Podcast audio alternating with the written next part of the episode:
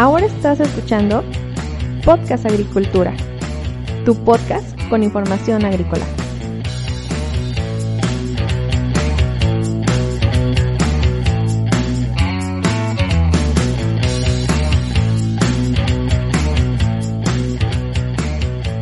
Hola, ¿qué tal? Muy buenos días. Mi nombre es Olmo Axayacad y este es un episodio más de Podcast Agricultura. El día de hoy es viernes 15 de mayo del 2020 y el tema para este episodio son los efectos físicos a considerar en la agricultura protegida, para lo cual tenemos al profesor investigador de la Universidad Autónoma Chapingo, Aurelio Bastida Tapia, quien nos comentará su investigación al respecto de estos efectos. Vamos al episodio.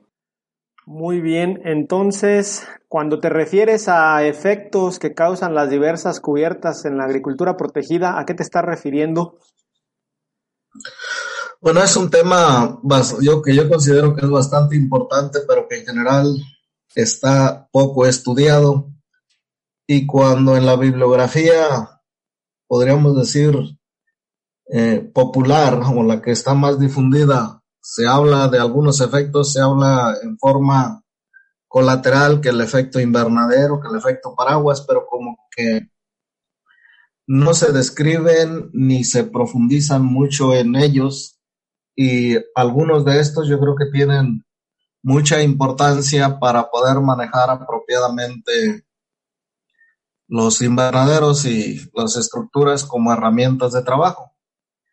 Entonces, cuando yo me metía a estas cosas, pues sentía que había algunas cuestiones que quedaban muy, muy sueltas y empecé a revisar en qué consistían esos efectos, tratar de entenderlos. Y bueno, lo primero que hay que entender es que estos efectos no solo se deben a las cubiertas, sino también a la forma al tamaño, a la altura de las estructuras. Pero lógicamente que esto se va a acentuar dependiendo del tipo de cubierta. Y entonces las cubiertas las podríamos dividir en dos al margen de qué materiales sean. Más bien es la permeabilidad. Entendiendo por permeabilidad si permiten que pase la lluvia y el, y el viento, el aire. Y desde ese punto de vista, pues podríamos tener dos extremos. Cubiertas impermeables que no permiten que a través de sus materiales pase el agua y el, el aire. Y cubiertas permeables, que en este caso serían las mallas. En medio puede haber algunas cubiertas porosas o semipermeables, pero pues esas las obviamos porque en realidad son eh, relativamente escasos los ejemplos. Entonces, esa es una de las primeras cuestiones a considerar. ¿Es una cubierta impermeable o es una cubierta permeable? Dentro de las cubiertas permeables tendríamos los plásticos en todos sus tipos y el vidrio, que a través de ellos pues no pasa eh, ni el agua ni el aire. Y dentro de las cubiertas impermeables estarían principalmente las mallas en todas sus variaciones. Pero además habría que agregar otro elemento que es si es una cubierta transparente a, a los rayos del sol o a la luz, o si es una cubierta opaca o incluso que no sea transparente como el caso de algunas cortinas de plástico negro, pero de eso hablaremos más adelante. Entonces, eso es dos de los elementos a considerar. En, lo, en el otro aspecto, en cuanto al tipo de estructura y sus características, en cuanto a forma, tamaño, altura y demás características, pues podríamos hablar de algunas estructuras cuando hablo de estructuras, me refiero a aquellas donde el cultivo ya va a crecer en el interior de esa estructura, pues va a haber algunas que son este, menos apropiadas para tener una cubierta impermeable y otras que son más apropiadas. Básicamente las estructuras robustas, los invernaderos. Pero además hay que considerar el, el comportamiento de los gases, porque tiene mucho que ver con respecto a cómo se van a manifestar algunos de estos efectos. Entonces, eh, eso es más o menos como preámbulo. Ahora sí podemos entrar a los efectos y podemos decir que estos efectos son derivados de todas esas características más eh, el clima o las condiciones ambientales donde se encuentre la estructura de protección. Hay la idea entonces para principalmente en lo que se refiere a los invernaderos que si se pone una cubierta impermeable, pues ya se tienen las condiciones apropiadas para cultivar y este ha sido yo creo que uno de los grandes errores donde se ha, o se ha caído y bueno, pues no es tan así porque esa cubierta muchas veces se pone sin saber, sin tener una precisión o, a veces ni siquiera una idea relativamente vaga de qué condiciones ambientales tenemos en el exterior. De tal manera entonces que para poder pensar en que esos efectos que vamos a tener dentro de las estructuras de protección sean benéficos, sean los apropiados para los cultivos, pues primero tenemos que saber varias cosas. No solo qué clima tenemos en un lugar, sino qué requiere ese cultivo. Porque los requerimientos ambientales de la amplia variedad de cultivos que podemos tener dentro de las estructuras de protección, pues efectivamente va a abarcar un amplio espectro de tal forma que muchas veces desconocemos esos requerimientos ambientales de tal forma que se ha caído en, el, en, en la situación de cometer una serie de errores por no tener presente estos aspectos. ¿Qué requiere el cultivo? ¿En qué condiciones climáticas estoy? Y lo siguiente es, ¿de qué quiero proteger a mi cultivo? ¿O cuál es el factor limitante o aquel que me va a impedir tener, o aquellos, porque casi nunca es un solo factor, aquellos que me van a impedir tener una buena producción? Esto es lo primero que hay que analizar y después entrarle a tener una estructura y bueno, pues eso debería caer entonces en el concepto de diseño agronómico de lo que podemos hablar más adelante. Pero eso es más o menos cómo hay que entrarle a analizar qué efectos vamos a, tener dentro de ese recinto cubierto. Muy bien, entonces eh, yo debo de considerar todos estos efectos que comentas y que nos vas a mencionar a continuación al momento de elegir la estructura de protección y de ver qué requiere mi cultivo? ¿O es algo que puedo adaptar una vez que ya tenga todo establecido? Ahorita nos, nos encontraríamos en la situación que para muchos lugares hay que hacer adaptaciones. Cuando vas a poner por primera vez una estructura, es cuando hay que hacer ese estudio. Y la verdad que de lo que yo he visto, tanto en los constructores como en los que andan en la asesoría, con honrosas excepciones, que el estudio que se hace sobre estos aspectos ambientales y sobre los requerimientos climáticos del cultivo o requerimientos ambientales, porque nada más es el clima, son muy someros, muy, muy este, ligeros. Entonces, la mayoría de las estructuras, sobre todo las de tecnología media hacia abajo, pues requieren una serie de adaptaciones para hacerlas más eficientes. Sin embargo, eh, los rendimientos son tan altos comparados con los que tenemos a campo abierto, que ya hablar de campo abierto de 50 toneladas, por ejemplo, de jitomate, y pasar a invernadero a 200 toneladas, pues ya se piensa que es un gran avance, cuando con un manejo apropiado o con un, un una adecuación apropiada de esas estructuras, posiblemente podríamos subir todavía un 50% a 300 toneladas. Entonces, esas son las partes que todavía no se tienen en la cultura de la agricultura protegida mexicana y que incluso siento que a veces no se inculca esta idea lo suficiente en el caso de los estudiantes de, de agricultura protegida en general en el país.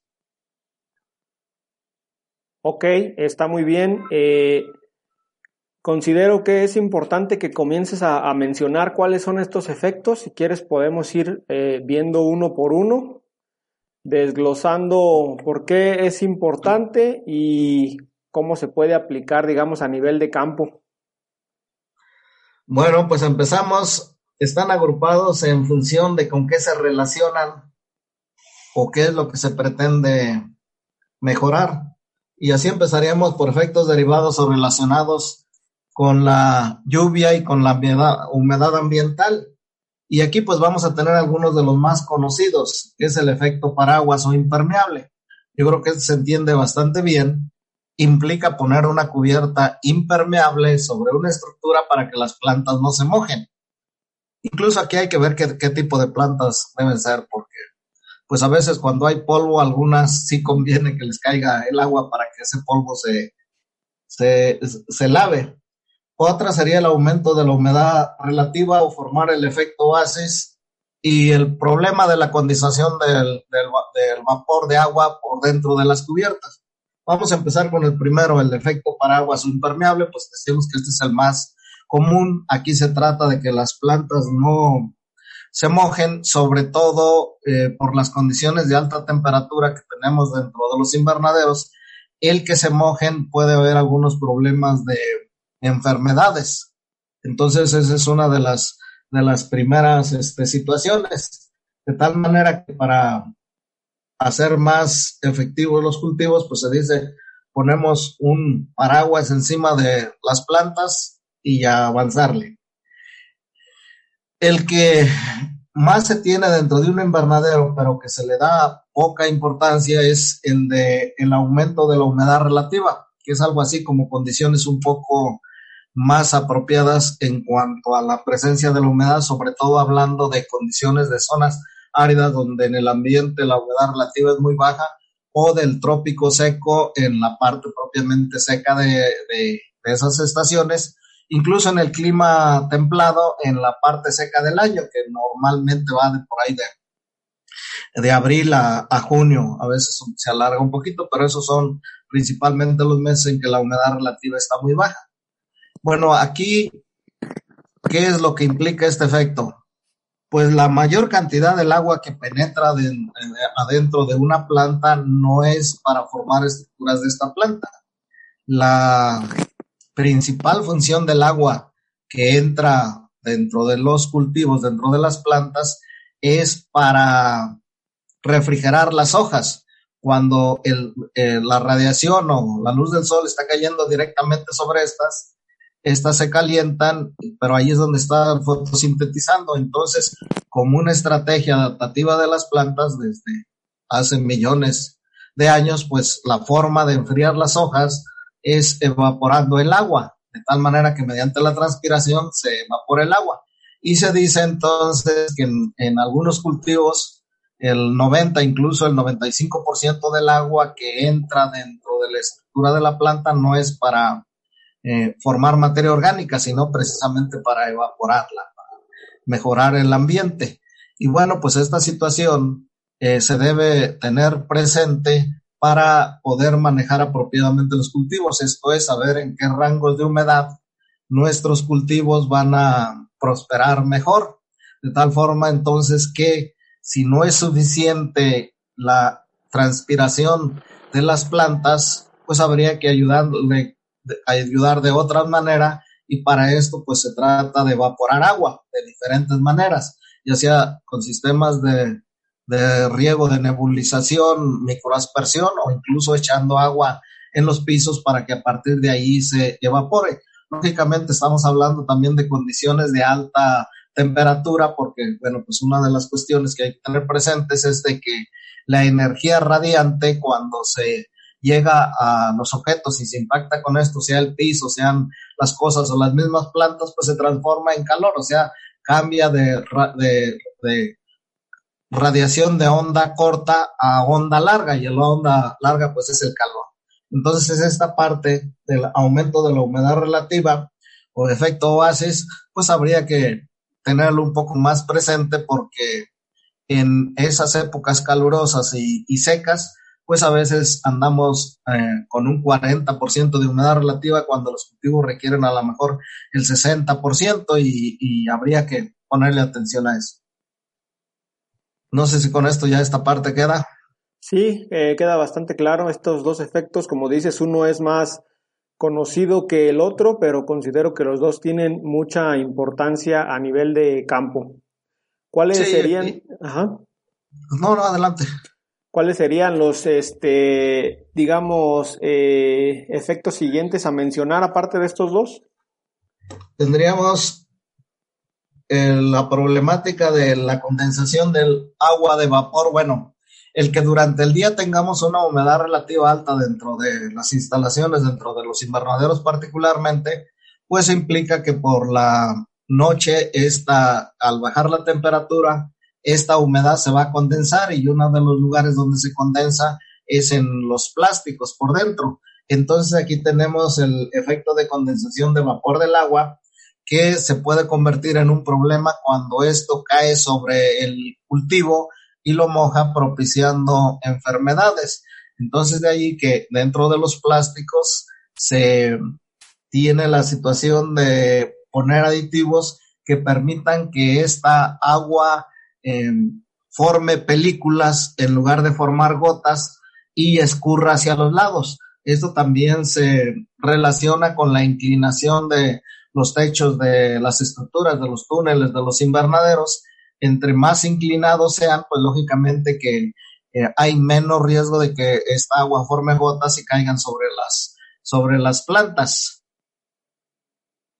Pero me imagino que estos plásticos y esta, digamos, las formas de las estructuras tienen un máximo de capacidad para, para, evitar el goteo del agua, ¿no? Me imagino que si existe demasiada condensación, de todos modos va a gotear, aunque se tengan esas dos cuestiones. Sí, y eso ocurre en el, en, en el trópico húmedo. En los otros lugares, con un manejo apropiado en cuanto a la inclinación y colocar apropiadamente los plásticos para, eh, con ese activo antigoteo, pues esto funciona Nada más que aquí viene un problema. Todavía no hay una señalización apropiada de cómo el lugar eh, del plástico va para arriba y cuál va para abajo. Yo comentando con algunos de los proveedores de plástico, pues les he señalado que así como en algunos artículos, eh, sobre todo artículos de este tipo, computadoras y lo demás, o cosas delicadas, siempre hay una flecha donde dice este lado hacia arriba pues lo mismo debería existir en los plásticos, porque me ha tocado ver una de mis primeras experiencias fue en, una, en uno de los invernaderos más grandes, los de ah, que ahora son de Natural Suites. En ese entonces era, creo que cultivos, o creo que ya había pasado a ser este Desert Glory. Y un egresado de acá de Chapingo, que había sido mi alumno, pues me, recibió allí cuando fui a visitar y andaba encantado de la vida platicándome todo lo que sabía de invernaderos y sus plásticos de, con diferentes este, aditivos. Y entonces veía que en uno de estos el, la marca del plástico estaba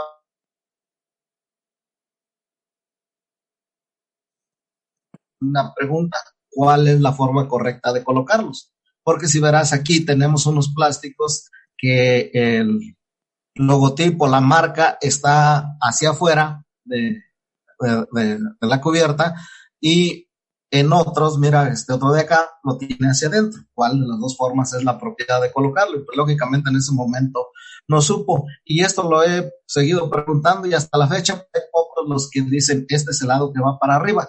Eh, creo que ya hay algunos plásticos donde ya le pusieron eso a este lado, debe ir por fuera o cosas por el estilo. Entonces, si de un lado tiene el, el efecto antigoteo y de otro lado tiene otro de los que hablaremos más adelante, que es bloquear la entrada de energía este, de onda larga o infrarroja, que es el calor, pues entonces si se coloca al revés o si, o si por fuera debiera ir el, el de que eh, eh, el aditivo que no permite que atraiga tanto polvo, pues entonces si se coloca al revés nada sirve y esa es una realidad que tenemos en, en varios lugares, particularmente en lo que se refiere a los invernaderos de tecnología eh, básica y tecnología media, donde todavía no se tiene esto. Creo que con los invernaderos o las estructuras que se alzan en alta tecnología, creo que estos puntos ya le han puesto más atención. En los invernaderos que tú comentabas en el trópico, ¿cuál sería la manera de evitar este tipo de goteo sobre los cultivos? Pues a reserva de que ahorita, eh, bueno, ahí el problema es grave porque una de las formas de sacar humedad es abriendo ventilas de tal manera que eh, esa mayor concentración de humedad que tenemos en el interior, como en el exterior tenemos menor humedad relativa, pues al salir el aire se va, ingresa aire nuevo o aire fresco con menor humedad relativa y además con más CO2. Eso es más o menos lo que implica la ventilación en todas las partes altas, incluso en el trópico seco en la época de secas pero el problema se presenta en el trópico húmedo, porque allí eh, ya afuera tienes una, una, alta humedad relativa, o sea que allí ya no tienes este, posibilidades de disminuir la humedad relativa y ahí sobre todo por las mañanas se ve cómo el agua está escurriendo en los bordes de las hojas. ¿Por qué? Porque el, el, el aire que rodea las hojas está también ya saturado, ya no puede tomar más humedad y entonces sí se convierte en un problema se dice que lo que hay que hacer ahí es este, tener menor número de plantas y pues procurar este, sacar el aire, que aunque ya el de afuera está eh, también saturado, pero pues que, todavía está más saturado el de adentro. Por eso se dice, o es uno de los elementos para señalar que es más difícil cultivar al menos este jitomate y otras hortalizas de fruto en el trópico húmedo. Por otra, y también por otra serie de problemas que hablaremos más al ratito. Entonces allí es donde es más difícil. En otros ambientes, en los industriales o en los habitacionales, pues eh, eso ya medianamente se ha resuelto el sacar la humedad, pero el costo es muy alto de tal manera que no todavía no sería aplicable para estas situaciones en el trópico. Muy bien. Eh, ¿Con cuál efecto seguimos? ¿Con cuál tipo de efecto seguimos? Con los que tienen que ver con con la luz o la energía radiante. Y bueno, pues el primero de ellos es el efecto sombrilla. Para poder este, utilizar apropiadamente este efecto, pues primero tenemos que saber cuáles son los niveles de radiación que los cultivos requieren. Algo en lo que todavía no hay este, mucho, mucha información. Ya digamos que hay la básica. Pero eh, es, eh, esa es una de las primeras cuestiones. ¿Qué es lo que se requiere en cuanto a cantidad de, de luz? Todos tenemos la idea que una planta que tenemos a pleno sol está trabajando bien, pero hay que recordar que las plantas tuvieron su origen en diferentes condiciones. De tal manera que una planta que tuvo su origen en el desierto, pues a lo mejor sí a requerir más iluminación que alguna otra que tuvo su origen, por ejemplo, en el bosque de niebla. ¿Por qué? Porque en forma natural eh, eh, evolucionó teniendo eh, menos iluminación que las otras. Pero además, dentro de las mismas plantas hay una estratificación por necesidades de luz. están aquellas que requieren mucha luz y que van a ser las plantas que van a prosperar a plena luz, mientras que va a haber otras que incluso se desarrollan debajo de estas de las primeras. ¿Por qué? Porque requieren menos iluminación. Entonces, pues habrá que saber que cuando se trata de un cultivo, qué es lo que requiere este cultivo. Y en función de eso, poner la cubierta apropiada que deje pasar esa cantidad de luz que se requiere. Por ejemplo, en lo que por ahí me ha tocado trabajar en alguna ocasión que al invernadero de orquídeas trajimos algunas especies del bosque de niebla y por alguna razón, tal vez desconocimiento, se colocaron muy cerca de, la orilla de las ventilas no les daba el sol directamente, pero con la resolana que les llegaba y con todo lo demás ya se estaban deteriorando porque era luz en exceso. Finalmente cuando por ahí se le puso el medidor de luz, pues vimos que cuando muchos requerían un 30%, ya con un 30% de, de iluminación ya estaban este, sufriendo, de tal manera que en, forma normal pues estaban debajo de las frondas de los árboles y casi nunca les daba el sol directamente o les daba muy poca iluminación. Entonces ese tipo de cuestiones habría que, que, que, que saberlo, que investigarlo. Sabemos que cultivos como el jitomate, el, pimiento, pues ya sabemos determinados requerimientos de luz y bueno, en función de eso poner la cubierta apropiada para que deje pasar eh, la luz necesaria. Aquí tenemos un problema. Ese es en la e-,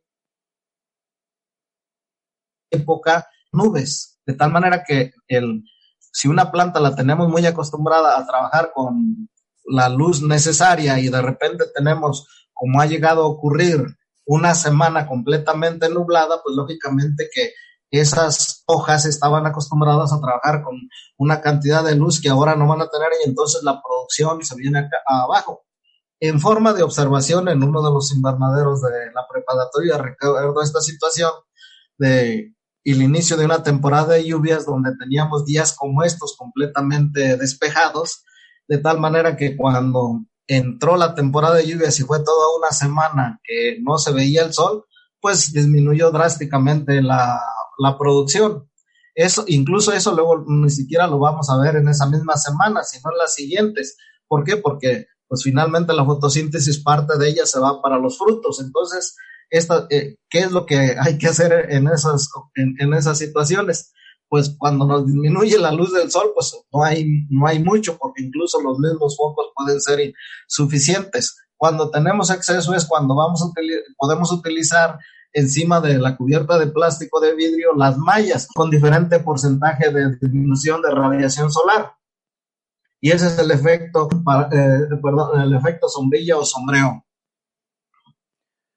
Ok, aquí quiero hacer un paréntesis para preguntarte, ¿tú qué recomendarías respecto a la vida útil de los plásticos, en especial en invernaderos o macrotúneles? porque al menos desde mi experiencia yo he encontrado productores que, ah, pues por querer disminuir los costos, reutilizan su plástico varias veces, incluso parchándolo, cuando ya dentro del, de, la estructura pues ya está muy oscuro, ¿no? Pues lo primero es saber qué, qué requerimientos lumínicos tiene nuestra planta, para eso los, los aparatos no son muy caros, y después manejar eh, los plásticos en forma apropiada. Y una de las cosas que recomendaría es que los plásticos de la cubierta, de la parte de arriba, eso sí hay que cambiarlos cuando se requiera.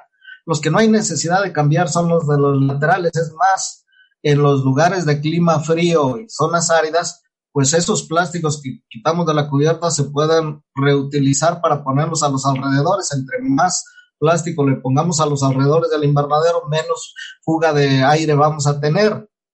Eh, incluso se pueden utilizar también para los, los hoyos donde se almacena el agua, ponerles plástico para que esta agua no se filtre. Entonces eso puede ser. Y donde sí debemos tener eh, cuidado en que nuestro plástico o nuestra cubierta pase la luz apropiada es en lo de arriba. Más o menos la fotosíntesis eh, va a empezar a partir como en, estos días, por ejemplo, a partir de las 8 de la mañana, que ya el sol empieza, ahora sí como dicen en mi tierra, a agarrar fuerza y es durante todo el día, eso es lo mejor para la iluminación. La de la mañana, pues no, uno, hasta uno se atreve a ver el sol directamente en la mañana, en la tarde, entonces esa luz no tiene mucha importancia por la fotosíntesis, esa es la que entra por los laterales, de tal manera que puede ser despreciable. Donde sí hay que tener cuidado es la de, la, de la mañana, digamos de las 9 de la mañana a las 5 de la tarde. Ya después de allí, pues ya no tiene mucha relevancia y esa es la que va a entrar por las partes de arriba. Y bueno, aquí pasaría a otra situación muy relacionada con esto, que es, que es lo del este, efecto de transmisión de, luz. Esa es otra de las cuestiones que tenemos que tener presentes cuál es la cantidad de, de luz que nuestro material transmite hacia adentro, porque pues, hay una descomposición de la luz que llega a una cubierta, en una parte va a ser la que va a entrar directamente como, como este, luz directa, otra parte es la que la va, a la va a difundir y otra parte la va a reflejar. Entonces, otra de las cuestiones que tenemos que analizar de nuestros materiales de cubierta es esa cantidad de luz que me transmite hacia adentro y de qué forma, si es luz directa o es luz difusa. La luz difusa tiene la ventaja de que no va a formar este, sombras, de tal manera entonces que esa parte de efecto difusor, pues también eh, no se ha investigado mucho. Entonces hay materiales que son translúcidos, hay otros que son completamente transparentes esta parte también necesitamos este, conocerla de los materiales y saber nuestras plantas con qué cantidad de luz directa y luz difusa pueden trabajar mejor. Eso también lo vemos cuando tenemos nubes. Cuando está nublado, bueno, las plantas siguen trabajando, pero es en función de la luz difusa que les está llegando, una especie de luz blanca, o al menos así es como nosotros la vemos, no es la luz directa. Es otra de las partes que para los principales cultivos pues se tendría que investigar un poco más en las diferentes este, condiciones ambientales que tenemos en México. Muy bien, eh, si nosotros quisiéramos suplir, suplir una falta de, de luz con iluminación LED, ¿qué tan viable resultaría? Yo ahí tengo mis dudas de no es tanto la intensidad, sino la calidad de la luz. Y en función de eso, pues otro de los aspectos que necesitamos conocer de nuestras plantas es con qué tipo de longitud de onda o con qué color de luz es con la que trabaja más. Y eso también se tendría que investigar para, eh, para la variedad de, de cultivos, porque pues uno encuentra gráficas o encuentra situaciones, pero en general, y posiblemente pues estas apliquen más para las hortalizas, pero para otro tipo de cultivos pues sí necesitamos un poquillo más de investigación de, la calidad de luz que requiere cada uno de ellos y en función de eso, pues poner las famosas este, lámparas LED, que podría ser una de las soluciones a lo que hace rato decíamos de que no tenemos, este, que, que no saldría muy económico poner lámparas. Parece ser que ese tipo de, de lámparas, eh, su gasto energético es muy bajo porque pues eso también implica con la factura de que cobraría la Comisión Federal de Electricidad. Y si colocáramos un, eh, un reflector de los que a veces se utilizan para cuidar cierta zona en la noche, ¿tendría algún efecto o también habría que revisar? Habría que investigarlo. Habría que investigarlo. Ok, ¿cuál es el pues, Ah, pero, pero aquí me lleva a otra cuestión. Hay quienes pensaban que si a las plantas les dábamos iluminación mucho tiempo iban a producir más, pero parece que las plantas también están acostumbradas a dormir, o sea que en forma evolucionaron también con el día y en la noche, de tal manera que cuando hicieron esos experimentos, pues resultó que no era tan cierto. O sea, podemos alargarle unas horas más de, de con luz para que fotosinteticen más, pero también parece que necesitan descansar. Ok, es un punto interesante el que mencionas. Eh, ¿Cuál sería el siguiente efecto a mencionar? El, siguiente efecto es menos entendible, es el efecto escudo. Y cuando me refiero a efecto escudo es qué tipo de luz debemos reflejar que no entre dentro de el invernadero, dentro del lugar donde se está produciendo. Y eso pues sería la luz eh, que no se requiere y la luz que no se requiere es aquella que se llama eh, V o la, la, este, la radiación UV y la radiación infrarroja. ¿Por qué? La UV, la ultravioleta, pues es la encargada de deteriorar las cosas, incluso creo del envejecimiento humano en parte. Y la, eh, la radiación este, infrarroja, ese es el calor se dice que más o menos alrededor de o cerca del 50% de lo que de la energía radiante que nos llega del sol es infrarroja, o sea, ya es calor. Si la parte eh, fotosintética, que es alrededor, se dice del 45%, al entrar al invernadero va a cambiar su, longitud de onda y se va a transformar en energía infrarroja, pues eso es lo que nos va a dar este, el calor. Habrá una época en la que sí se requiera que toda entre al invernadero, sobre todo en lugares fríos, pero para la mayor parte donde no tenemos esos lugares fríos, pues yo, yo considero que con la fotosintéticamente activa, que es alrededor del 45% de lo que nos llega del sol, pues con eso es suficiente para aumentar la temperatura. La temperatura va a aumentar dentro del invernadero no porque se caliente, se calienten las moléculas del aire. De hecho, el aire deja pasar eh, esa energía sin ningún problema. El aire se va a calentar en la medida en que se calientan las cosas y ese aire está en contacto con, con los objetos. Entonces, ese efecto escudo implica que también en los materiales de cubierta tengamos un aditivo que refleje tanto la radiación infrarroja como la ultravioleta. Y, y ese ya no entra, en, es una especie de efecto escudo en, función de la luz. Eh, esto iría muy relacionado con otro que tiene que ver con que se convierte en una barrera, pero lo de barrera lo que adelante en caso de los insectos. Y pasaríamos al último de estos que tienen que ver con lo de la luz, que es el efecto espejo o la luz que se refleja. Pensemos en una laguna. Cuando el sol está por la tarde, por ejemplo, de repente ves que la laguna está reverberando como si fuera un espejo. Es parte de la luz, de acuerdo al ángulo del sol y, al, ángulo del observador que se está reflejando en ese momento. Lo que vemos es la, que por el ángulo de incidencia de, la luz con respecto a la superficie del agua ya no puede entrar y se refleja. Entonces, si nosotros estamos en el ángulo apropiado, vemos cómo se refleja. Es lo mismo que va a suceder con los plásticos, incluso con el vidrio, que va a haber una parte de luz que se va a estar este, reflejando. Es una especie de efecto espejo que tiene que ver también con lo de el ángulo de con el cual se ponga la cubierta. Si queremos mayor entrada de luz al interior por alguna razón, entonces el ángulo de la cubierta con respecto al, al sol debe ser a 90 grados. Cuando la incidencia de la radiación llega a 90 grados con respecto al material de cubierta, es cuando tenemos la mayor cantidad de penetración. En la medida en que este ángulo se va alejando de los 90 grados es cuando vamos a tener una parte de luz que se va a estar reflejando.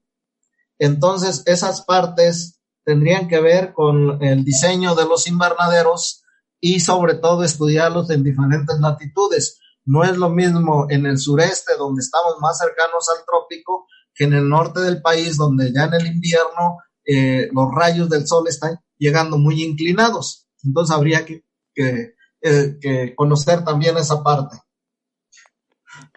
En este aspecto del desarrollo de plásticos para la agricultura, en especial para la agricultura protegida, si tuvieras que aventurarte un poco al futuro, unos 50 años, ¿cuáles consideras que van a ser los desarrollos que se van a tener en cuanto a los plásticos? ¿O crees que ya los plásticos ya se hizo toda la investigación de vida? No, porque muchos de estos materiales van a estar, o, sí estarán muy relacionados con lo de el desarrollo espacial, porque las condiciones de energía radiante que tenemos en la Tierra están atenuadas por la capa atmosférica. En el espacio tenemos otros problemas más fuertes, entonces en la medida en que se vayan investigando ese tipo de materiales a usarse en esas condiciones, servirán para aplicarlos acá o tendrán varias este, aplicaciones. Muy bien. De hecho, algunos de los invernaderos más modernos que conocemos, o que, se sabe que existen en la actualidad y que los conocemos por, por referencias de los medios de comunicación, como sería el de el proyecto Eden en Inglaterra y otro que no recuerdo cuál es el nombre, pero que está en Arabia Saudita, donde pues ya están utilizando este tipo de materiales que incluso permiten tener eh, placas, en el caso del proyecto EDEN, permiten tener placas hexagonales de alrededor de 6, de 9 y creo que hasta de 11 metros y con materiales este, muy ligeros. Lógicamente que ahorita pues eso está en perspectiva de que los invernaderos pueden ser mejores, pero pues el costo ahorita todavía no estaría al alcance de los productos comerciales que se tienen dentro de los invernaderos actualmente.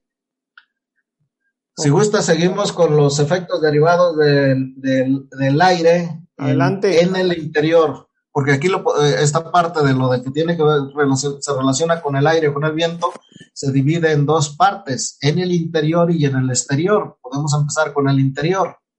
Muy bien, me parece bien, adelante. Bueno, aquí tenemos varios efectos. El primero es la dinámica del, aire y esta es en función de lo que se basan los, el, eh, el funcionamiento de los invernaderos. Y vamos primero a imaginarnos un invernadero de alrededor de unos 10, 15 metros de ancho que tiene ventilas laterales, pero además tiene ventilas cenitales. Y vamos a imaginar lo que está cultivando, pero es con un cultivo de lechugas, de tal manera que no pasa de unos 50 metros de alto. El diseño del invernadero implica entonces que antes de la ventila va a tener algo que se conoce como fijo redondel, con la finalidad de que no este, entre el aire frío, de que no salpique el agua y varias cosas más. De tal manera que se va a hacer de alrededor de unos 50 metros hacia arriba. Hay algunas ocasiones en que este puede ser hasta de un metro y medio o de dos metros, pero bueno, son otras condiciones. Después viene la ventila. Se dice que la ventila está en esa parte más alta precisamente para que al abrirla no entre tanto el aire frío. Bueno, es una de las cosas que se dice por ahí. Pero vamos a ver qué es lo que implica.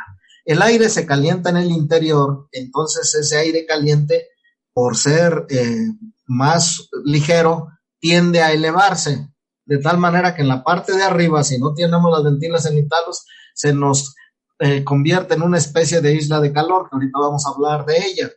Entonces, ¿qué es lo que se hace para sacar ese aire caliente, para enfriar? Pues abrir las ventilas cenitales, por allí escapa el aire caliente y entonces ahora va a estar entrando aire fresco por las ventilas laterales. Ese es, se supone que es el principio, uno de los principios con los que funcionan los invernaderos. En realidad son dos o tres. El primer principio es que el aire caliente tiende a elevarse, siendo reemplazado por aire fresco que es más pesado. El segundo es que la energía radiante se convierte en energía calorífica. Eh, ya no recuerdo cuál es el tercero, pero son tres principios básicos para lo de los invernaderos. Entonces, nos quedamos con que está entrando el aire fresco, se calienta y sube hacia arriba. Y aquí ese es el efecto propiamente dentro del, de cómo va a ser la dinámica de los vientos o del aire dentro del invernadero. Nada más que aquí vienen los asegúnes. Estamos hablando de un invernadero de no más de 20 metros de ancho donde posiblemente este efecto, este principio físico funciona muy bien. Pero ¿qué pasa si en lugar de 20 metros tenemos 100 metros de ancho, de tal manera que ahora esas ventilas, pues a lo mejor ya no son suficientes para meter el aire que se requiere en el interior. Esa es una de las primeras cuestiones. El ancho ya no es tan pequeño y el aire a lo mejor ya no tiene la fuerza para entrar. Y la segunda de ellas es, estamos hablando de lechugas, pero ¿qué pasa cuando le metemos plantas de jitomate que la vamos a tener de tres plantas por metro cuadrado y además de dos metros y medio hacia arriba, frondosas y todo lo que ya sabemos cómo crecen las plantas, pues resulta ser que se convierten en una barrera. ¿Fallaron los principios físicos? No, estamos poniendo estorbos. Y entonces esa es, una de las cuestiones que también necesitamos estudiar. Y en alguna ocasión recuerdo con unos vendedores allá en la Expo, que estaban hablando y pues, para todo tenían solución y con este tipo de ventil y con el otro.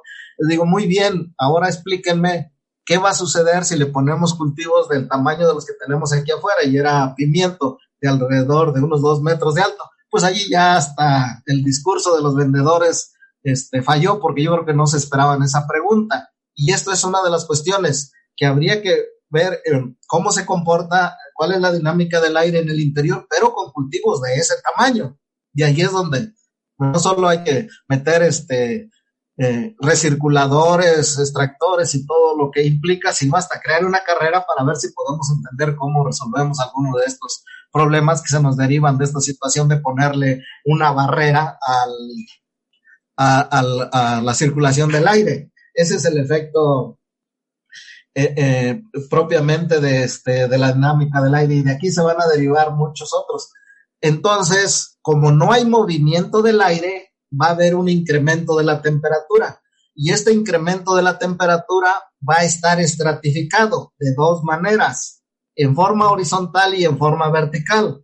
Vamos a hablar primero de la, de la estratificación este, vertical. Entonces, si el aire está entrando por, por los lados, ¿dónde vamos a tener la mayor temperatura? En el centro de ese invernadero. De tal manera, entonces, que en el centro vamos a tener la mayor cantidad de temperatura, pero no es la misma que se va a encontrar a 20 centímetros de altura sobre el piso que a 2 metros de altura. Eso lo observé en alguna ocasión que me decía un productor que qué problema tendría su planta porque pues su termómetro indicaba que la temperatura estaba más o menos bien, creo que andaba alrededor de los 29, 28 grados su termómetro y este la planta en la parte de arriba se veía marchita porque era el mediodía. Entonces, pues como yo ya había vivido unas experiencias acá en los invernaderos, además de ellas casi me caigo de arriba por agarrar un un, uno de, de los este, metales que estaba como a 70 grados de temperatura allá arriba. No me hubiera caído hasta abajo porque estaba la malla, pero bueno. Entonces le dije, tráigase una escalera. Y ahora, e, él más o menos, el termómetro estaba como a altura de unos 50, unos 60, más o menos. Y su planta ya iba hasta allá arriba como a los dos metros y cachito. Y entonces le dije, tráigase la escalera, ponga el termómetro en la parte de arriba y este, nos fuimos a dar una vuelta y al rato que regresamos, ahora le sube a ver su termómetro y pues andaba alrededor de los 45 grados o cosas por el estilo. Entonces los termómetros tendrían que estar donde está el área de crecimiento, pero no solo es eso, si van a requerir muchísimo. De tal manera entonces que conforme vamos subiendo hacia arriba, hay, y en ese caso se trataba de un invernadero que no tenía ventilas cenitales de tal manera que en la parte de arriba, si el invernadero no tiene ventilas cenitales y tenemos las ventilas laterales por donde está entrando el aire, incluso saliendo algo de aire, pues a, la parte de arriba se va a encerrar un, eh, el calor de tal manera que vamos a tener un efecto isla de calor que si las plantas, las hojas tierras de las plantas las tenemos ahí arriba, se nos van a estar deshidratando, porque simple y sencillamente la temperatura es muy alta. Y esa es la estratificación. De ahí entonces se habla de que debe tener ventilas cenitales para que el aire caliente esté saliendo. Pero tenemos la estratificación lateral. En la estratificación lateral también la parte en medio de los invernaderos generalmente es la que tenemos más caliente y conforme nos acercamos hacia las este, ventilas vamos a tener que la temperatura va a ser más suave. Entonces implicaría que necesitamos tener termómetros, pero no a la altura de donde nosotros este, los vemos, sino que estos termómetros debieran estar donde va el punto de crecimiento, que son las hojas más, este, más tierras, más débiles. Pero además tendríamos que tener eh, diferentes termómetros, uno, uno, unos tres verticalmente y, y, en las orillas y en, en diferentes lugares para saber más o menos cómo anda la temperatura dentro de nuestro invernadero. Aun cuando estos aparatos, los termómetros, no son muy caros, pues la verdad es que a veces no se tiene ni uno, de menos debería haber uno y el lugar apropiado donde ponerse, pues es en el centro. ¿Y, un, y dónde? Pues donde va el punto de crecimiento, de tal manera que habría que estarlo subiendo, tener juegos de termómetros, unos fijos y otros estarlo subiendo en esos puntos críticos para poder manejar los invernaderos. Y de aquí pasamos a, a bueno, ya decíamos lo de la, se requiere ventilas cenitales para que no se forme esa esa, es, esa isla, esa cámara caliente. Y aquí pasamos al efecto chimenea, que es el que hace la ventila cenital. El efecto chimenea, pues es el que deriva de las chimeneas de las fábricas estas del siglo pasado y algunas todavía de este siglo, donde implica que para poder sacar el humo había que hacer un, una chimenea con un tiro muy largo y de esa manera es como se puede sacar hacia afuera el, aire caliente, en este, en este caso el humo. Entonces, el efecto chimenea implica esas ventilas que tenemos en la parte cimental, en la parte de arriba, de tal manera que por ahí esté saliendo el aire caliente. En el caso de los invernaderos tipo diente de sierra, los modernos que tienen una especie de curvatura, pues, y que las ventilas no están en la parte de arriba, sino arriba del canal, pues yo creo que deberían tener un doble juego. Eso, eso aumenta la, el costo de los mismos. Y se, y, pero ya algunos invernaderos lo tienen. Ventilas a la altura del canal, alrededor de metro y medio, dos metros, y en la parte de arriba debería llevar ventilas también para sacar esa parte de, de calor. Sin embargo, pues entre más ventilas le pongas, más te va a estar aumentando el costo. Entonces el efecto chimenea implica eso, pero podemos tener un efecto chimenea incluso un poco diferente. Ya por ahí hay algunos modelos de invernaderos. Imagínate tres naves, bueno, tres módulos para una nave de invernaderos, de tal manera que la del centro no sea del mismo tamaño, sino que sea todavía más alta que los, que los otros, de tal manera que tendría ventilas laterales arriba del canal y ventilas cenitales más arriba. Eso sería un manejo más eficiente. Las de las orillas no requieren este artilugio porque simplemente el efecto de entrada del aire por las este, ventilas laterales pues está cumpliendo con su función. Entonces, parte de esto vendría por allí. Y esto es lo que implica entonces que para manejar la temperatura en el trópico se recomiendan invernaderos altos. Ahorita ya van alrededor de, de 8 a, a 10 metros de altura, pero todavía no llegamos a lo, de, a lo del trópico. Y luego tendríamos otro muy relacionado con esto de las ventilas, que es el efecto Venturi, sifón o, succión. Si tienes una sola ventila cenital y esta la tienes orientada a donde vienen los vientos fuertes, eh, bueno, sí, los vientos dominantes, de repente puedes tener un viento fuerte que implique que en lugar de que salga el aire se convierta en un tapón y entonces ni entre el aire de afuera ni vaya a salir el de adentro, entonces calienta. Y ahí que es por lo que se recomienda que para evitar este, esta situación se tengan dobles ventilas cenitales tipo mariposa. Si el aire te está soplando de un lado, entonces abre la del lado contrario y ahí el aire al pasar va a provocar el efecto succión que va a ayudar a que esté saliendo el aire caliente del invernadero.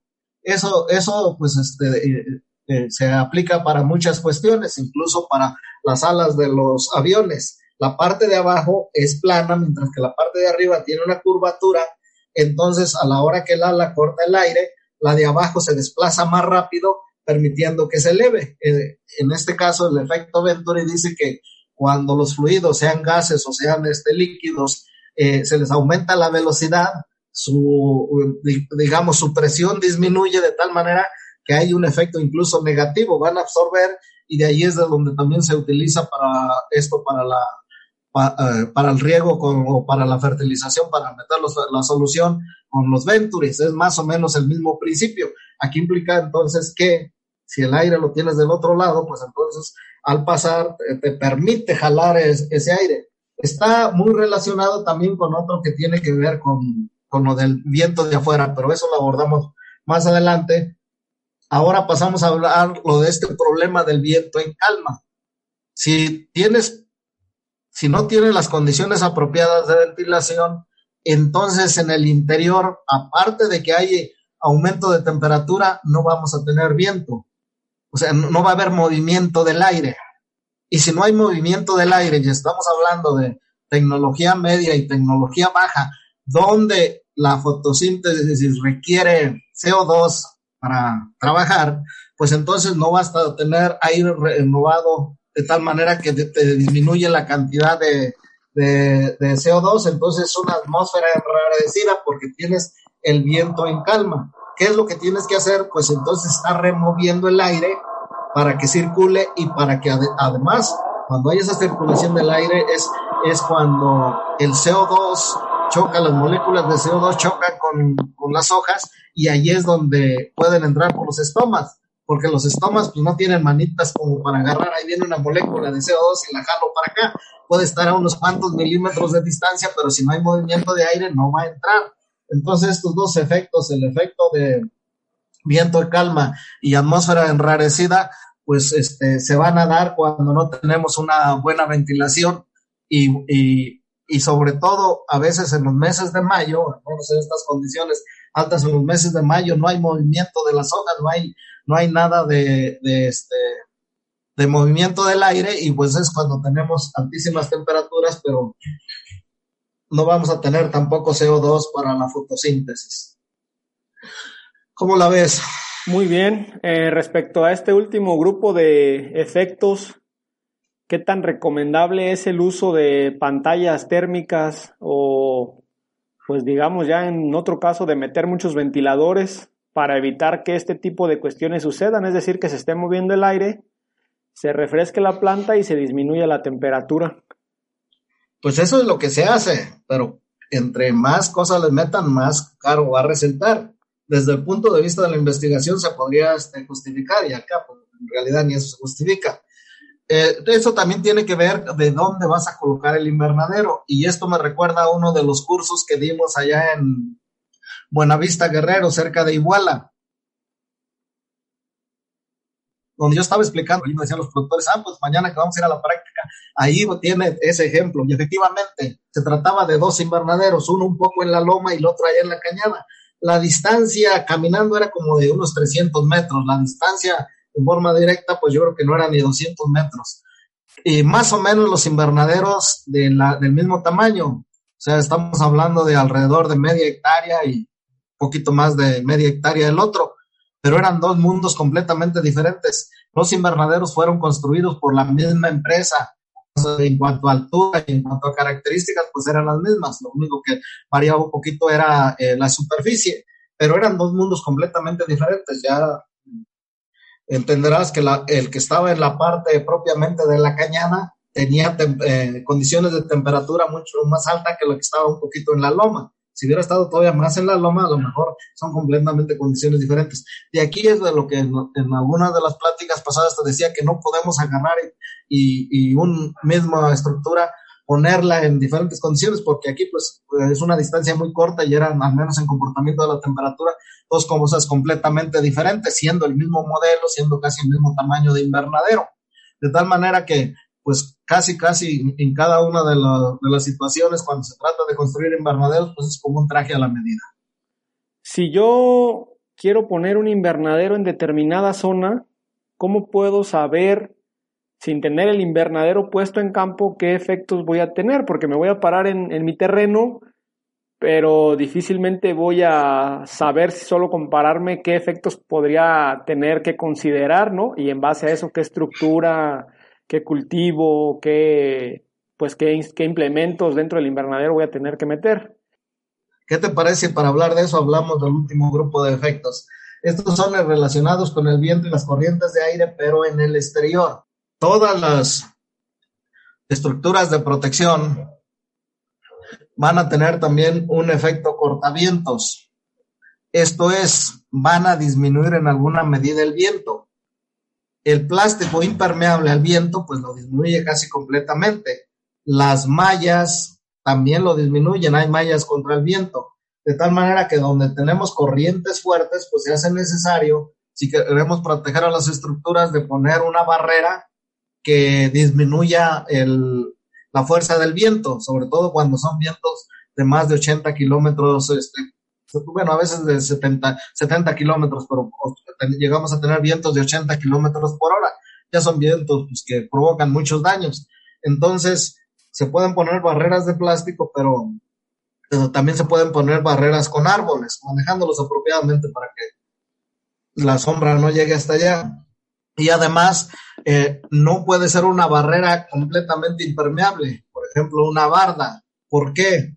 Porque al, chocar el viento, este choca, pero pasa hacia arriba de la barda y baja y provoca remolinos que pueden tener otro efecto. Entonces dice que hay que disminuir la velocidad del viento más o menos en un 50% y se requiere disminuirlo un poco así, pero que parte del viento esté pasando en forma directa para no provocar esos, este, e, esos, efectos. Y eso pues se logra con, con, los plásticos de tal manera que decíamos que todas las mallas, todos los plásticos pongamos va a ser un poco el efecto rompevientos o cortavientos. Si, si estamos en esas condiciones hay que ponerle este, tirantes a, a los invernaderos, a las estructuras para que afiancen todavía más esa situación porque sobre todo cuando el invernadero lo tenemos cerrado, es como si fuera un globo, de tal manera que viene el, efecto de empuje, o empuje y entonces está afectando. Se dice que si el invernadero está cerrado y además no tiene cultivo, no tiene capacidad de carga,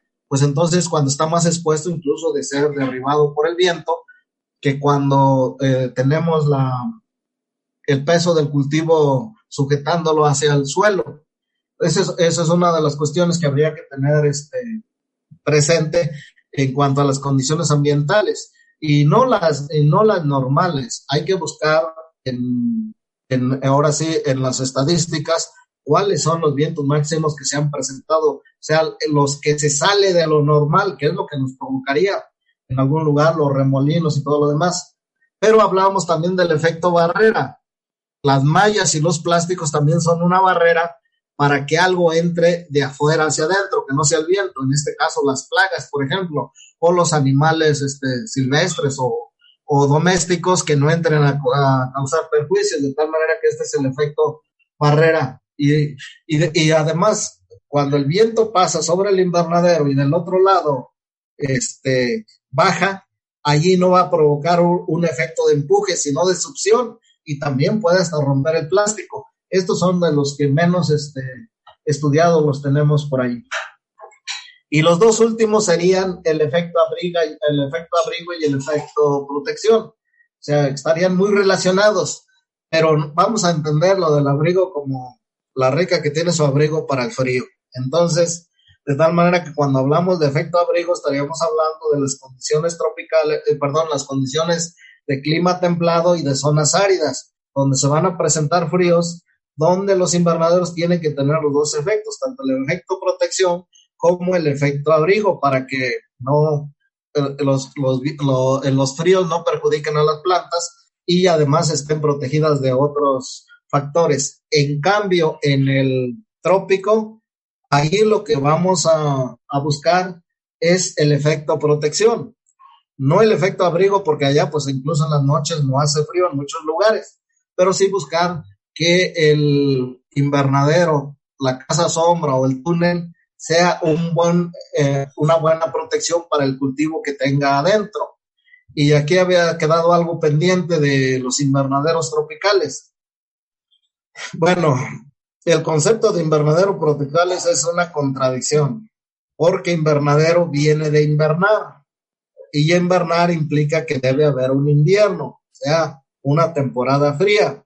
En el trópico, salvo en, las partes altas, donde el, se, cambia de trópico a clima templado o algún otro clima según donde nos encontremos, es donde se pudieran llegar a presentar esas condiciones frías en la mayor eh, área del trópico, tanto húmedo como, como seco, pues lo que más vamos a tener es eh, una temperatura alta. De tal manera entonces que debe, aquí debe cumplir ese efecto de protección. De tal manera que uno de los elementos en cualquier condición para saber si un invernadero está funcionando bien es cómo se encuentra el humano dentro de ese invernadero, porque las condiciones de confort de un humano pues casi vienen siendo las mismas que de una planta. De tal manera que si entramos al, mediodía, bueno, un poquito después, más o menos entre la una y las tres de la tarde, las cuatro de la tarde, a un invernadero y lo que queremos hacer es salir corriendo por la alta temperatura que tenemos ahí, pues tenga por seguro que lo mismo harían las plantas si en lugar de raíces que las anclaran al sustrato, al suelo, este, tuvieran patitas también cuando abríamos la puerta saldrían corriendo, que no aguantarían esa temperatura. De tal manera que, eh, y sobre todo a esas horas de mayor radiación, es cuando podemos saber si un invernadero está funcionando bien o no está funcionando bien.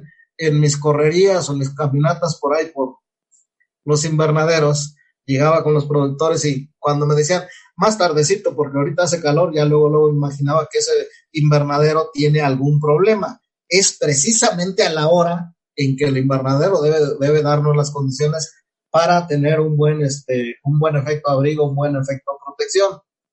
De ahí tenemos algunos otros efectos que nomás quisiera señalar. Bueno, ya hablamos del efecto de isla de calor, el efecto neblina para algunos lugares.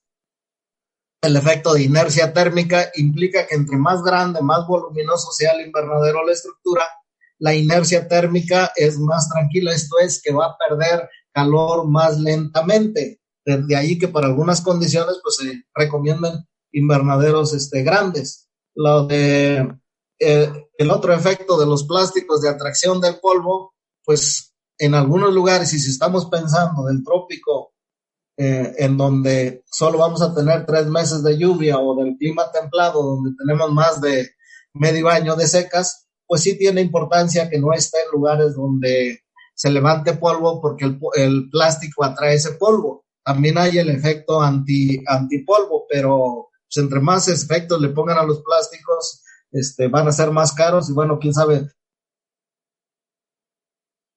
Y a echarle agua para bajar eh, ese polvo que, que puede estar eh, incidiendo en que no entre la suficiente cantidad de luz.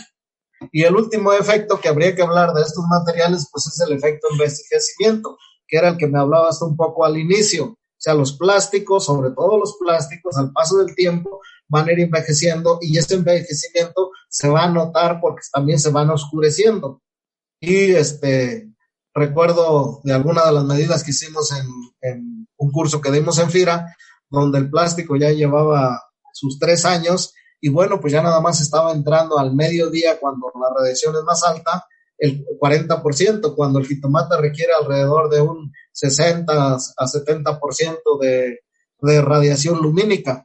O sea que ya nada más estaba dejando el 30%. El 30%. Inicialmente ese plástico, eh, perdón, estaba dejando pasar el 40%.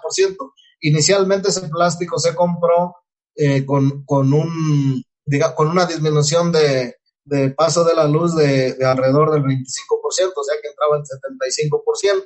Y aquí es donde te decía, es el efecto de envejecimiento. Esto no ocurre con el vidrio siempre y cuando se lave.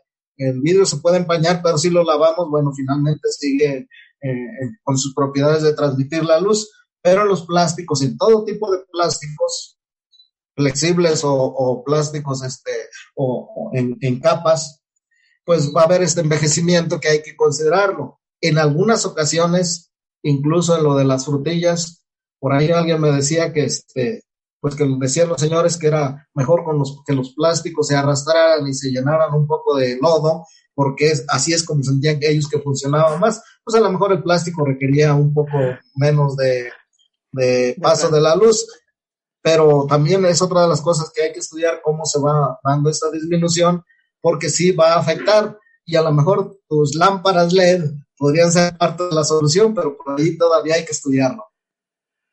Como ves, son muchos efectos que, que, en la actualidad no los tenemos lo suficientemente estudiado para las diferentes condiciones de tal manera que pudiéramos eh, hacer esta aplicación y ya irnos un poco más a detalle, de tal manera que con los mismos elementos pudiéramos pasar a un mayor rendimiento. Pero pues esto todavía es parte de la falta de la cultura. En el medio de cultivo de plantas, sobre todo en los invernaderos de tecnología básica o baja, pues es todavía mucho de conocimientos empíricos. En los medianos ya se empieza a manejar un poco más de conocimientos ya un poco más probados y en los de alta tecnología pues allí hay un poquito más, pero todavía muchas de estas cosas que aquí señalamos pues tampoco ahí las tienen muy este, estudiadas. Muy bien, es interesante este tema de los efectos. Simplemente, ahora sí, para terminar, eh, sin antes poner un invernadero en campo, ¿cómo puedo pararme en el terreno y saber qué efectos tengo que considerar? ¿O tengo que considerar todos los efectos que mencionas? ¿Por dónde empiezo en este tema para aplicarlo en campo? Primero una revisión del cultivo que vas a manejar, qué es lo que requiere en cuanto a condiciones ambientales o climáticas, en cuanto a condiciones geográficas, en cuanto a condiciones de nutrición. Y si tienes variedades, como es en el caso del jitomate, pues ahí todavía está un poquito más complicado porque pues han hecho tantas variedades que a lo mejor las condiciones ya no son las mismas, pero se tiene que, que estudiar. Una vez que tienes eso, ahora a buscar información de cómo están las condiciones climáticas en tu región. Una vez que tienes esa información de cómo están en tu región, ahora tienes que ir al terreno y bueno, estudiarlo un poco porque no es lo mismo para nuestro caso poner el invernadero, si hay un cerro, ponerlo del lado norte, del lado oriente, del lado poniente o del lado sur de ese cerro, porque ahí vamos a tener que ese cerro ya va a influir en las corrientes de aire, pero además en la exposición con respecto al sol. Y a partir de allí, como ya no hay datos a nivel este, eh, micro regional o, a nivel local, pues entonces a tratar de inferir cómo se presentan las cosas allí, sobre todo con las personas, con, los productores o campesinos de, de, edad, que nos digan cómo se ha comportado el clima allí en esa región, para tener un poquito más de información. Y después de eso, ya decidir las dimensiones de tu estructura y el tipo de material que vas a tener encima. Esto casi nunca se hace. Eh, ya tú que has andado en ese medio, pues ya sabes cómo se dan estas situaciones, pero es como debieran ser este, un poco las cosas. Y bueno, con esto los técnicos tendrían más elementos para poder dar recetas. Porque ¿qué es lo que se hace ahorita con lo que decíamos en una de las pláticas pasadas de la ventanita? Que cada quien llega con su ventanita pues quiere solucionar todos los problemas en función de lo que sabe. El de nutrición, pues nada más piensa que, los problemas que se le presentan es en función de la nutrición.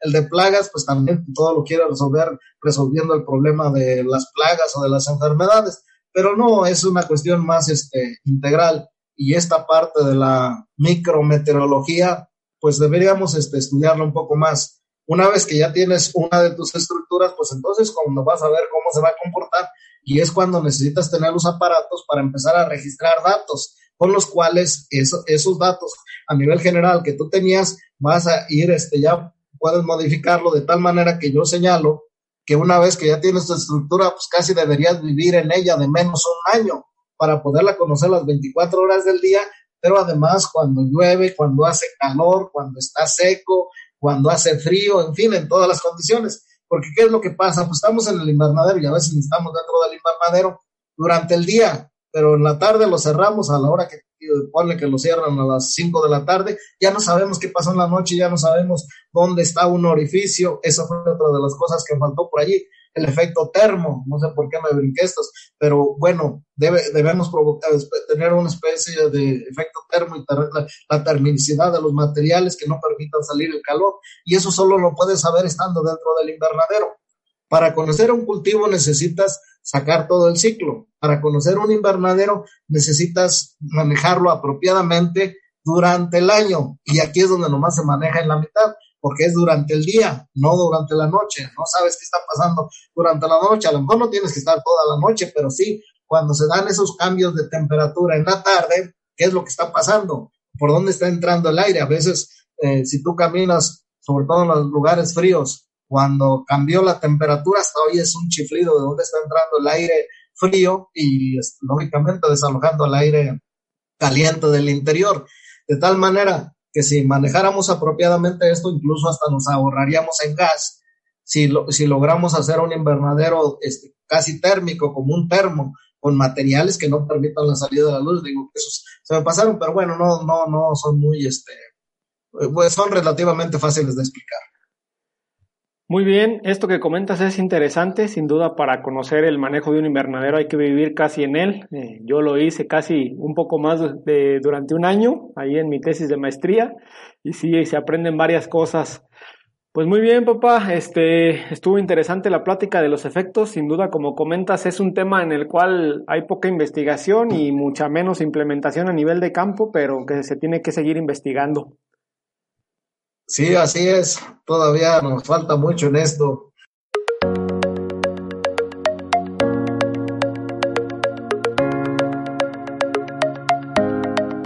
Hemos llegado al final de este episodio. Muchas gracias por escuchar Podcast Agricultura.